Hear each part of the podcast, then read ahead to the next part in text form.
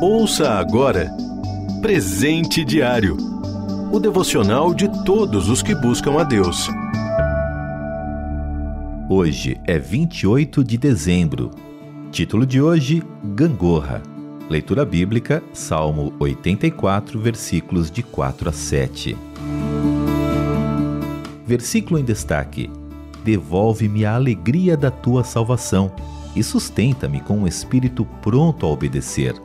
Salmo 51, versículo 12. Há borrões de sol vermelho na loira manhã sem par, e a gangorra não descansa, sobe e desce sem parar. A gangorra é como a vida nos movimentos que tece. Quando eu desço, você sobe.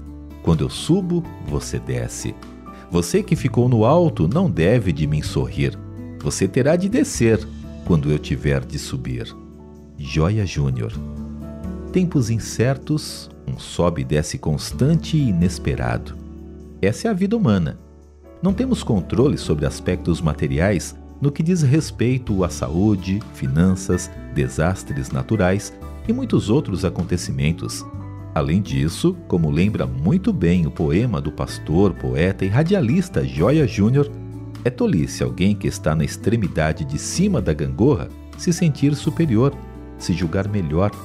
No instante seguinte, terá seu momento de ficar embaixo. No que diz respeito à vida espiritual, com a ajuda de Deus, saímos de baixo e estamos subindo. A vida do cristão não precisa ser como uma gangorra, que ora está em cima, ora está embaixo. Mesmo que haja momentos em que estamos espiritualmente embaixo, veja, por exemplo, o contexto do versículo-chave, não precisamos nos resignar a esse sobe e desce, desce e sobe da fé. O Salmo 84 diz que quem vive na presença de Deus é feliz e no Senhor encontra força. A cada dia, ele nos capacita a subir um pouco, a querer conhecê-lo melhor, a aprender os seus caminhos, a praticar os seus mandamentos. Não que isso seja fácil.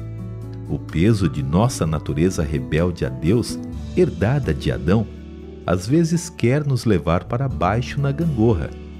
Mas se confessarmos os nossos erros, o perdão de Deus tira todo o seu peso e nos devolve a alegria. Veja o versículo em destaque. E mesmo quando são as circunstâncias exteriores que tentam nos jogar para baixo, o Senhor é capaz de usar essas situações para nos fortalecer, de forma que elas sirvam para o nosso bem, isto é, para nos levar para mais perto dele. Estudo da palavra, oração e convivência com outros cristãos são ferramentas de Deus para estabilizar nosso ânimo.